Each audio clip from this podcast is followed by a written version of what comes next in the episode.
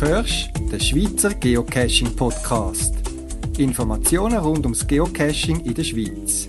Mehr Informationen im Internet unter podcast.paravan.ch. Willkommen zum 41. Schweizer Geocaching Podcast, Ausgabe vom November 2013. Heute mit folgenden Beiträgen: ein paar Tipps und Infos zu Trackables, ein Live-Bericht von einem Cache-Besuch im Entlebuch und dann noch ein Interview mit einer der Organisatoren vom Samichlaus-Event, wo am 7. Dezember in Düdingen stattfindet. Viel Spaß beim Zuhören.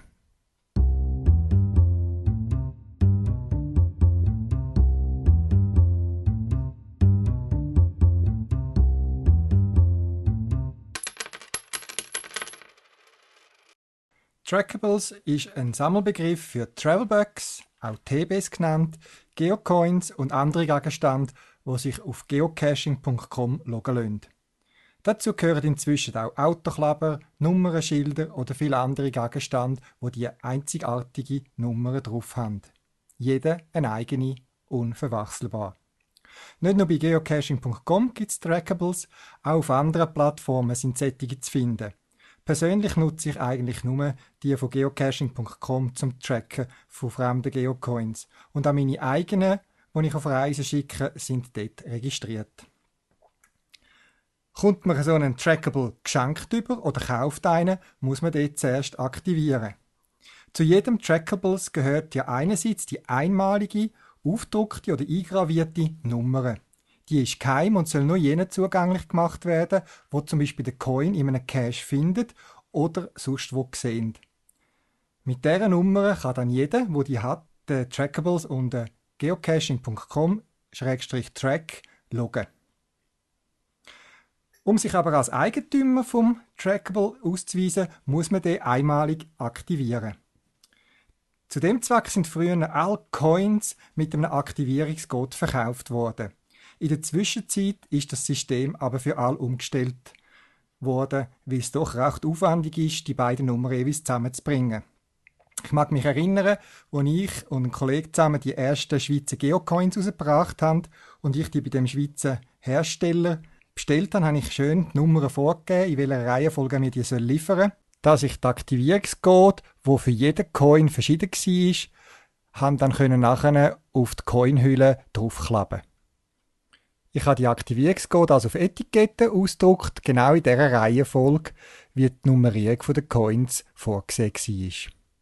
Ja, die Coins sind dann zwar einzeln verpackt, aber wild durcheinander. Und wenn man x 100 Coins hat, zum äh, Nummern draufklappen, wo genau nur zu deren anderen Nummern auf dem Coin passt, gibt das viel zu tun und hat unserer Familie fast einen ganzen Abend und einen ganzen Samstagmorgen beschäftigt. Und wir haben unsere Stube in eine Produktionswerkstatt zum Aufklappen von Etiketten umgestalten müssen. Aber eben, heute hat man das geändert. Um einen Coin zu aktivieren, muss man eben so einen Aktivierungscode haben. Den braucht man nur einmal, bis der Coin oder der Track, TB oder was auch immer registriert ist. Heute werden die Code eben nicht mehr beigelegt am Trackable, sondern können online abgerufen werden. Unter geocaching.com-track gibt es einen Link, der heißt Rufe einen Aktivierungscode ab. Weil man ja eingeloggt ist mit seinem Benutzernamen, wird dann der Aktivierungscode gerade einem zugewiesen und man kann die Webseite von dem Trackables gerade anfangen zu gestalten. Da mein Tipp, definiert doch zu jedem Trackable ein Ziel, was der machen soll. Zum Beispiel in der Schweiz umreisen, von Event zu Event gehen oder irgendein besonderes Ziel erreichen. Wir haben zum Beispiel mal einen als Familie vorausgeschickt nach Skandinavien, weil wir geplant haben, in ein paar Jahren mal eine schöne Reise dort zu machen. Und der TB hat für uns quasi die Reise vormachen und uns schöne Orte zu zeigen. Tönt das Ziel von dem Trackable aber nicht nur auf der Webseite hinterlegen, sondern, und das ist meine persönliche Empfehlung, legen dann zum Beispiel einen laminierten Zettel mit dem Ziel zum Coin dazu oder machen es am Trackable an. Ich selber lasse nämlich Coins und TBs meiste Caches liegen, wenn ich nicht weiß, was das Ziel ist. Wenn ich zum Beispiel auf der Rückreise in die Schweiz bin, möchte ich kein TB mitnehmen, wo noch in Deutschland soll umreisen und dort bleiben. Auch nehme ich aus Prinzip eigentlich keine Trackables mit, die noch aus einem Foto bestehen, weil der Owner es reut, das Original mitzugeben. Ich weiß, man hat Angst, einen schönen Coin auf Reisen zu schicken, dass der könnte verschwinden. Aber es gibt ja inzwischen auch ein breites Angebot an günstigen Trackables, die das Risiko wert sind. Minicoins und TBs auf jeden Fall machen mir Freunde Freude, wenn die nach langer Zeit wieder irgendwo auf der Welt auftauchen. Aber es ist leider so, dass die Verlustrate von Trackables nicht vernachlässigbar ist, wie es auch unter Geocacher in der Zwischenzeit Leute gibt, einfach wo zwischen mein und dein nicht mehr unterscheiden können. Zurück zum Aktivieren von dem Travelbug, Geocoin und so weiter. Beim Aktivieren, aber auch noch später, kann man eine Einstellung wählen, dass der Trackables ein sogenannter Sammelgegenstand ist oder nicht. Die Idee dahinter ist, dass gewisse Trackables nicht auf eine Reise gehen sollen und von Cache zu Cache reisen, sondern mit Besitzer bleiben. Zum Beispiel als Trackingnummer an einem Auto, auf einem T-Shirt, einem aufgenähten Stoffabzeichen an der Cashierjacke und so weiter. Für solche Trackables wählt man also bei der Option auf der entsprechenden Webseite «Ist ein Sammelgegenstand?» die Option «Ja» an. Das hat folgende Vorteile. Der Trackable erscheint beim Locken nicht mehr in der Liste der abzulegenden Coins wo man ja kann auswählen kann, wenn man das Log schreibt, ob man dort einen Coin drin abgeleitet hat. Sammelgegenstand erscheinen nicht auf dieser Liste. Das macht gerade, wenn man viele Coins hat, die Liste ein bisschen übersichtlicher. Ein anderer wichtiger Vorteil finde ich, dass andere Geocacher den Trackables nicht mehr können versehentlich grabben, das heißt als an sich genommen loggen. Das kann manchmal leicht passieren, wenn man die falsche Option wählt. Auch das ein Vorteil eben von ist ein Sammelgegenstand ja. Ursprünglich sind Trackables nur dazu gedacht um von Cache zu Cache zu reisen. Aber wie das Geocaching als Ganzes hat sich auch da einiges geändert. Sicher ist es heute auch noch meist der Fall, dass Coins eine Reise machen von Cache zu Cache und am Owner neue Orte zeigen, spezielle Cache, wo man plötzlich sagt, oh, dort wollte ich auch mal hin. Oder einfach die Freude haben, wenn der, der einen lockt, der Trackables bei einem Cache noch ein Foto auflädt. Aber wie schon erwähnt, Trackables dienen auch dazu, zum Beispiel ein Cache-Mobil, ein Auto, ein TÜV oder ein Velo oder ein Cache selber zu discoveren, also zu entdecken.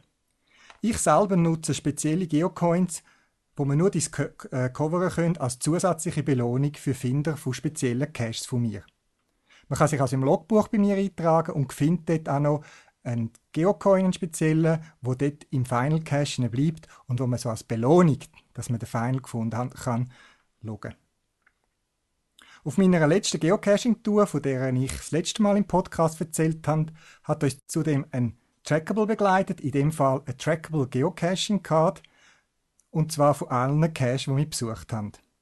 Im letzten von diesen Cache-Serie habe ich dann die Karte, der Trackable, deponiert und ihm die Aufgabe gegeben, das auch auf ein entsprechend laminiertes Kärtchen geschrieben, dass der weitere Lost Places soll besuchen soll.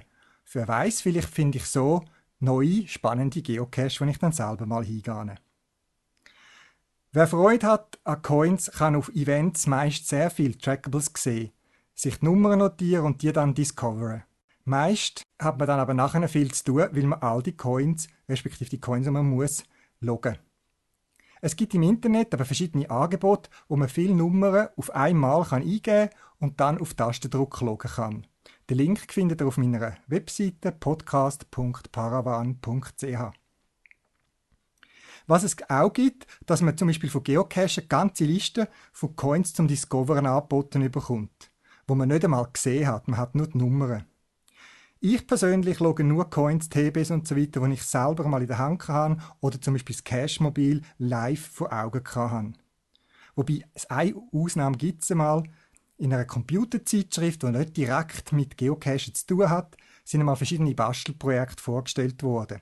Unter anderem, soviel ich mich mal erinnere, eine selber gebaute Graviermaschine. Und die Graviermaschine hat der Initiant von dem Bastelprojekt genutzt, um einen grossen Trackable sich zu gravieren. Ich habe den als Discovered geloggt weil ich stolz darauf bin, zwischen all den Informationen über das Bastelprojekt und dem Foto mit den technischen Details die TB-Nummer entdeckt zu haben. Bei Trackables ist eben wie beim Geocaching. Für jeden hat es etwas und niemand muss. Am meisten Freude machen mir aber nach wie vor Coins und Travelbugs, wo wirklich unterwegs sind und ich so immer wieder spannende Logs überkomme.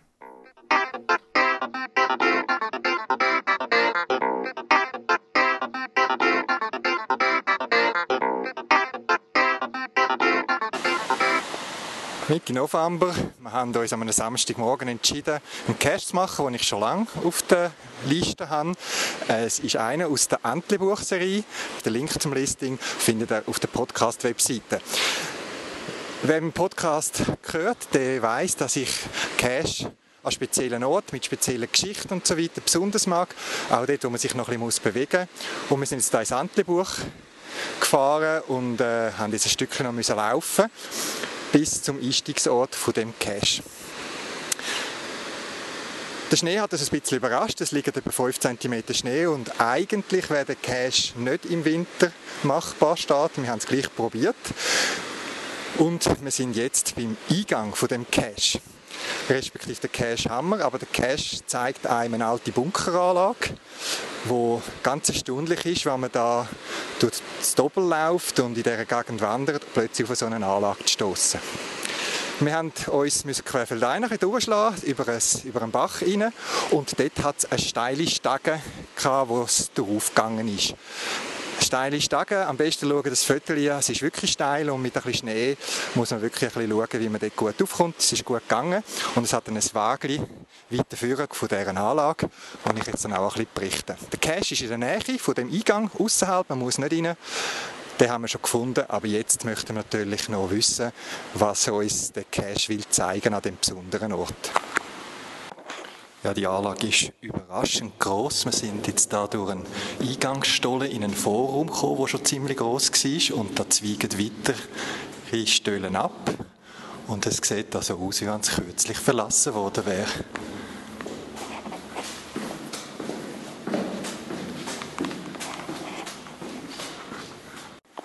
Immer wieder spannend, was man da findet. Bei der Lüftungsanlage hat es sogar noch so Wartungsklaber oder Listen, wann die Anlage gewartet worden ist. Und der letzte Hinweis, den wir jetzt gefunden haben, ist vom August 1983. Das ist schon ein Zeitchen her.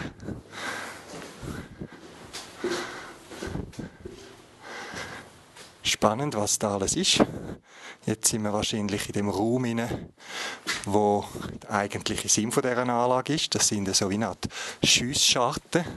Und da sieht man ins Antlebuch aber, wo zum Beispiel der, vermutlich der Glaubenbergpass irgendwie geschützt hätte bei einem Angriff.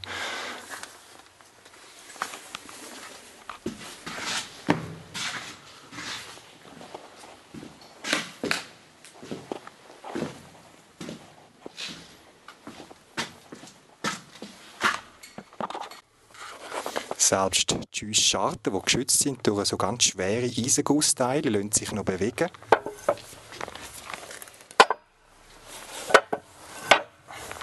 die die Öffnungen freigeben. Kann man jetzt gut raus schauen.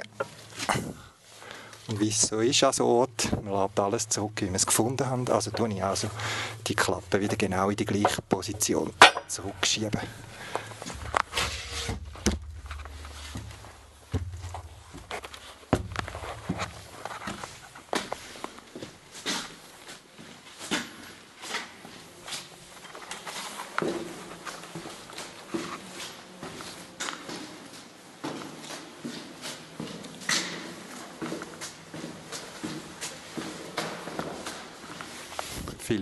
Es da. Gang, Gang, Gang. Schwere Türen, die man überall kann auf und zu machen kann. Aber in dem Fall haben sie das noch eingelagert, also quasi, was die Anlage stillgelegt haben. Und jetzt, als sie aus dem Betrieb ist, haben sie das Zeug dann rauszügeln.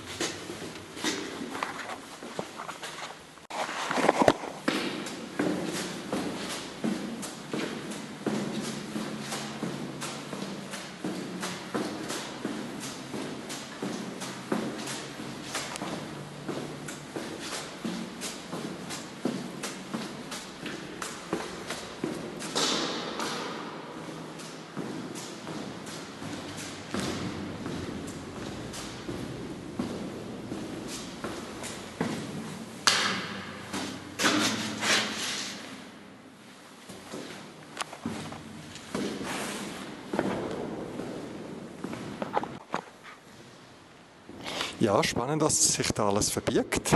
Dem Berg, wo man da die steile Leiter drauf muss. Und oben findet man x Räume und Verbindungsgang. Waschraum wahrscheinlich für die Leute, die da oben haben müssen hausen. Wie gesagt, schön, wenn man freiwillig da rauf kann kommen und so etwas besuchen, aber ich möchte da nicht meine Dienstzeit verbringen. Ja, es hat zwei Geschützstand gehabt, also zwei Räume mit Schussschatten. Ähm, zwei oder drei Schussschatten von denen sind äh, für Maschinengewehr gewesen, so wie es aussieht und angeschrieben ist, und eine war eine Panzerabwehrkanone gewesen, wo man noch das Fundament sieht und eben dazugehörig noch Lüftung. Wassertank, Waschbecken, ja, und ein paar Türen da. Spannendes Abenteuer. Wir gehen jetzt dann wieder weiter, wieder zurück, die steile Stege der Ruhe ab und noch ein bisschen wandern und ein, zwei andere Caches suchen.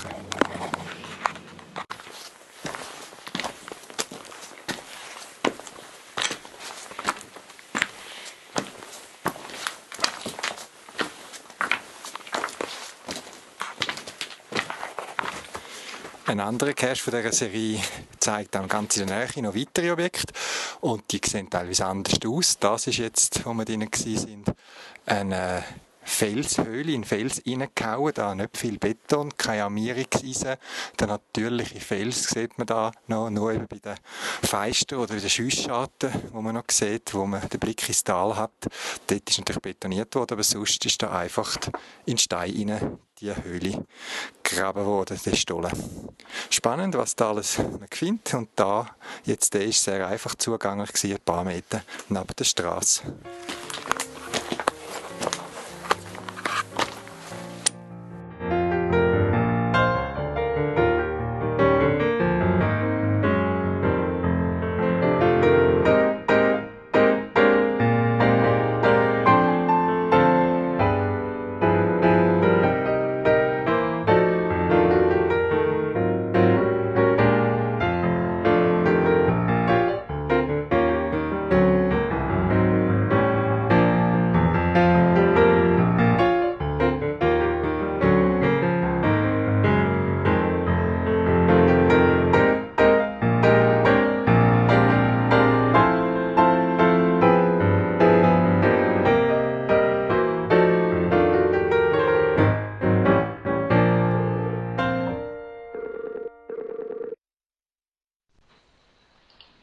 Ja, hallo, das ist Garo. Hoi Garo. Du tust zusammen mit anderen Cacher und Cacherinnen am Samstagnachmittag, 7. Dezember in Düdingen ein Geocaching Samichlaus Event organisieren. Warum nehmen ihr die Arbeit für so einen Anlass auf euch? Was ist die Motivation, da so viel Arbeit reinzustecken? Ja, es ist ja so, Zombies sind vor kurzem angefragt worden, für dieses Event weiterzuführen. Das hat es die letzten Jahre nicht mehr gegeben. Und wir haben diesen Sommer unser erstes gemeinsames Event gemacht, also Zombies, der Propeller 86, der Rolski, Liana 25 und Egaro 1984. Und dort haben wir recht ein positives Feedback bekommen. Da haben wir gefunden, mal, warum eigentlich nicht, das könnte man doch auch übernehmen. Und die Motivation ist vor allem Freude, einfach, dass wir äh, bekannte Gesichter treffen, aber auch unbekannte Gesichter können lernen kennen und dass man sich ein bisschen über Geocaching kann austauschen und einfach passend jetzt gegen Ende Jahr, was man so alles erlebt hat. Sammy Klaus Event, da ist der Name ja wahrscheinlich schon fast Programm. Was erwartet Besucher eurem Event? Was kannst du schon verraten? Ja, es wird sicher ein Sammy Klaus da sein. Ähm, Wenn es klappt, haben wir sogar ein Eseli, aber das können wir noch nicht 100% versprechen. Es gibt sicher einen Samichlausensack und eine Route ist sicher auch mit dabei, für die, die nicht so gefolgt haben, das Jahr durch. Es gibt sicher Süßes, Gützli, wo wir backen und passende weihnachtliche Getränke, aber mehr tun wir noch nicht dazu sagen. Aha. Der Sammy Klaus tut das ganze Jahr nicht nur schauen, was man nicht so gut gemacht hat in der Schule und beim Arbeiten, sondern auch, was für Geocache man gemacht hat und welche nicht und was einem für Fehler genau. passiert sind. Ja, genau. Der Event findet ja in der Nähe von Freiburg statt. Hat der Sammy Klaus bei euch eine andere Bedeutung oder einen anderen Namen wie bei uns in der Ostschweiz? Ja, es ist eben so, ich selber bin Bernerin und wohne zwar in der Nähe von dort, aber ich kenne nur den Samichlaus und andere Begriffe wüsste ich nicht, wie es im Freiburgischen ist. Okay, gut. Und sonst kann man sich ja dort vor Ort dann noch informieren von. Einheimischen. Genau. Also Zombies, ähm, eine Frau Zombie ist ähm, ursprünglich vom Freiburgischen. Ich glaube, sie könnte sicher dann noch ausfindig machen. Gut. Ja, das ist nicht der erste Event, den ihr organisiert. Du hast das selber gesagt. Was haben die von anderen Events vielleicht gelernt oder verändert? Hast du da den einen oder anderen äh, Tipp für jemanden, der ein Event selber möchte planen oder einen guten Tipp oder Erfahrung?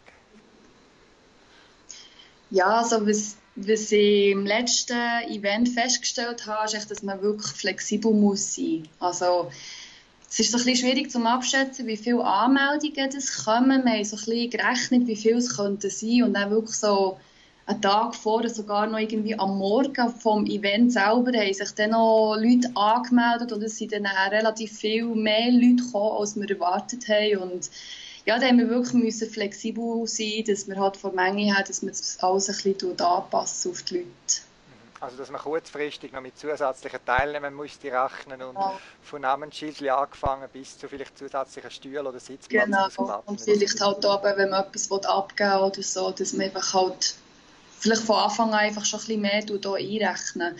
Wobei es ist halt immer so ein bisschen schwierig zu sagen. Ja, ihr müsst ja im Dezember mit Kälte und vielleicht auch Schnee rechnen. Sind ihr am Eventort dafür gewappnet oder muss man früher bei euch? Nein, das sollte man nicht müssen. Es hat äh, ein Tippizelt dort vor Ort mit einem Feuer. Also es wird eingeführt, dass alle so schön warm haben und es gibt dann auch wirklich warme Getränke dazu und Tee und Tee aus der Region und ja, das hat eigentlich niemand kalt haben. Auf dem Listing vom Event äh, steht, dass ihr einen Multicache planet, wo am Eventdatum eröffnet werden äh, Gibt es dort schon ein etwas zu verraten, was zum einem lustig machen? Ja, zu viel wollen wir dort eigentlich noch nicht darüber sagen, aber was ich kann sagen ist, dass es wirklich im Zusammenhang mit dem Event ist, dass es wirklich zum Namen passt. Ja, jetzt äh, das Freiburg, für mich ist es nicht so am Weg. Ich muss schauen, ob ich es an dem Datum. Aber wenn jemand anders den Tagesausflug Flug plant, um an ein Event zu kommen und vorher oder nachher noch irgendeinen speziellen Geocache in der Gegend möchte suchen, hast du da noch einen Tipp? Ja, also Tüdingen selber hat äh, viele schöne und interessante Tradis und Multis. In der weiteren Umgebung hat es noch ein cooles TB-Hotel, das ist Zwünenwil. Und ähm, in der Umgebung gibt es noch zwei Nachtcaches. Das sind aber beides mehr so für wirklich so die Hardcore-Cache. T5 ist das. Ähm, die sind jetzt durch den Winter sind sie geschlossen. Die wären, die wären noch da, aber einfach im Moment sind sie, kann man sie leider nicht machen. Oder auch dann, wenn, der, äh, wenn unser Event stattfindet, was es noch gibt, was ich auch empfehlen kann, das ist ähm, der Ghost Whisperer zu Königs. Da habe ich zu meinem Tausendsten vor kurzem geschenkt bekommen. Und das ist ein, ein Nachtcache, der wirklich passend zum Thema Geister ist und wirklich also mir extrem viel Spaß gemacht hat. Also äh, wer lang sitzen bleibt, muss nicht gerade heimgehen, nachher kann noch einen Nachtcache anhängen. Genau, genau. Ja, ich werde den Link zu eurem Listing sicher noch verlinken auf meiner Podcast-Webseite. Jetzt äh, noch zurück zu dir. Äh, wie bist du zum Geocachen gekommen seit wann bist du bei dem Hobby dabei? Ja, es ist so, der Rolski hat mich eigentlich ein bisschen auf das gebracht. Er hat mir von dem erzählt und es hat mich schon immer interessant gedacht, aber es hat den gleichen Moment gedauert, bis ich das erste Mal nach Hafen cashen und eben mit dem Rolski zusammen das war etwa vor zweieinhalb Jahren, als ich meinen ersten Cash gelockt habe. Ein Tradi war das. Weiss ich noch haargenau, was, wie und wo. Genau. Und was hast du für spezielle Vorlieben? Also zum Beispiel die Nachtcash, die T5, die du erwähnt hast, ist das jetzt etwas, das dich anspricht?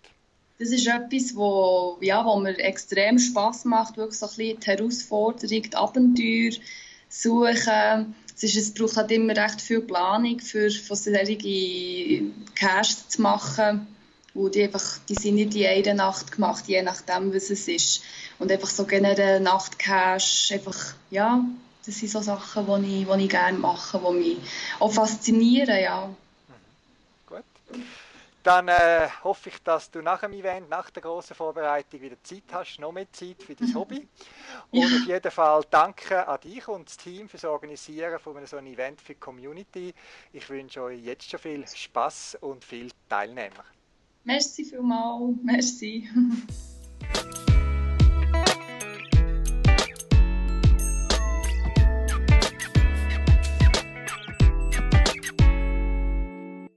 Das wäre es auch schon wieder für das Mal vom Schweizer Geocaching Podcast. Links zum Beitrag und weitere Informationen findet ihr auf der Podcast-Seite unter podcast.paravan.ch. Wenn ihr eine Idee oder einen Beitrag für einen Podcast habt, schickt mir ein E-Mail auf podcast.paravan.ch oder benutzt das Podcast-Telefon, ein Telefonbeantworter, das 24 Stunden für euch parat ist. Ihr findet Telefonnummern auch auf der Podcast-Webseite. In dem Sinn, viel Spaß beim Geocachen und bis bald im Wald.